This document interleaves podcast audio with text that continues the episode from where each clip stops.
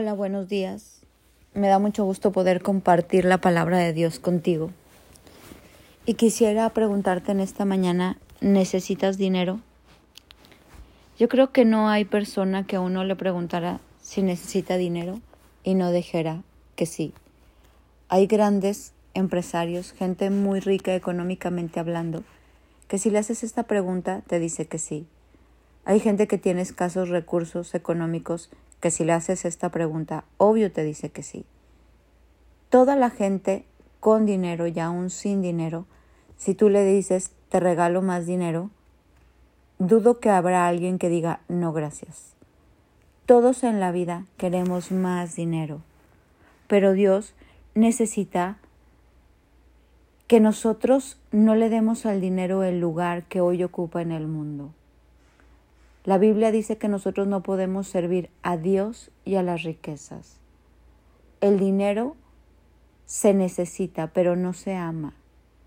Y muchas veces cambiamos el amor al dinero por Dios. Cambiamos el sacerdocio por servir al Dios del dinero que se le llama el Dios mamón. Así dice la palabra. Se oye fea, ¿verdad? Pero así dice. Y Dios dice que no podemos cambiar a Dios por el dinero. El dinero es un siervo, pero no es un amo. Mira cómo lo dice primera de Timoteo 6. Te voy a leer.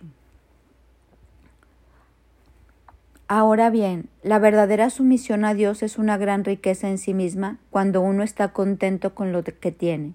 Después de todo, no trajimos nada cuando venimos a este mundo, ni tampoco podremos llevarnos nada cuando lo dejemos.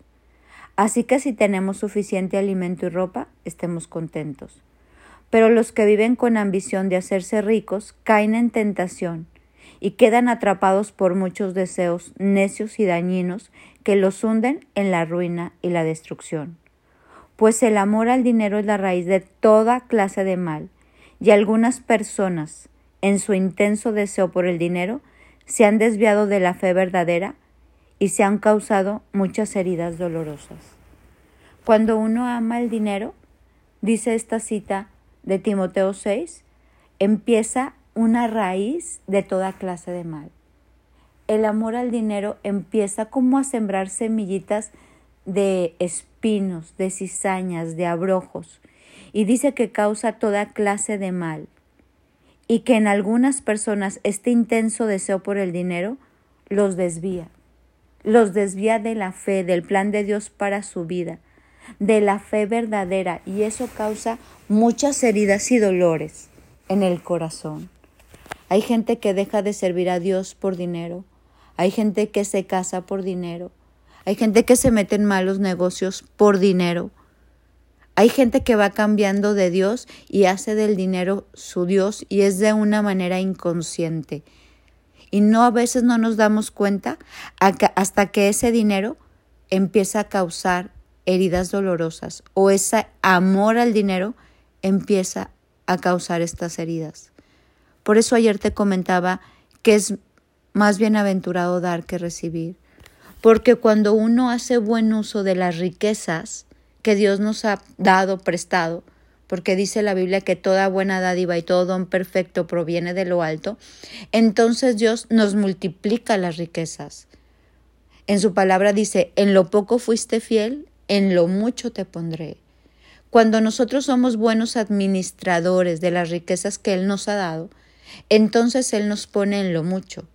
Pero cuando nosotros no somos sabios con esas riquezas que nos ha dado, entonces se causan muchas heridas dolorosas y se desvía la fe.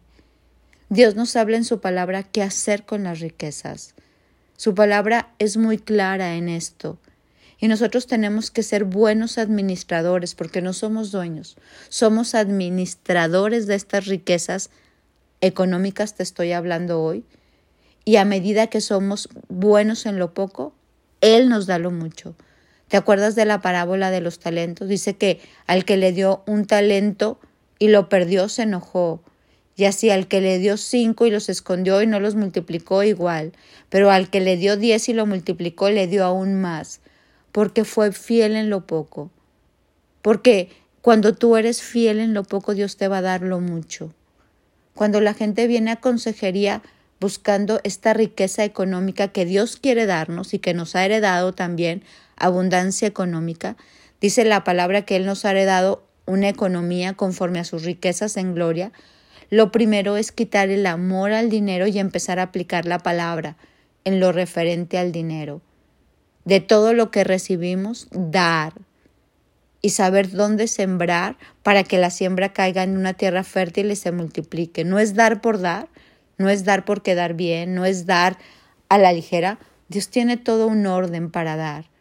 Y a medida que uno es fiel en ese orden de dar, entonces es que viene una multiplicación financiera. Y también habla de ser fiel en lo poco, en una amistad, en un matrimonio, como esposa, como madre, como esposo, como hermano, como hijo. Habla de tipo, muchos tipos de fidelidades. Pero la fidelidad en la economía es la que Dios hace que se multipliquen las finanzas. Hoy te quiero invitar a ser como bien sabio en esto si tú quieres una buena economía, si tú quieres poder heredar una buena economía a tus hijos, hoy vamos a ser bien fieles en el área financiera. Nunca cambiemos el amor al dinero por el amor a Dios, por el servicio a Dios, porque eso es la raíz de todos los males. Dice que la fe se desvía.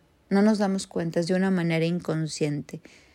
Por eso dice, en su intenso deseo por el dinero se han desviado de la fe verdadera y se han causado muchas heridas dolorosas.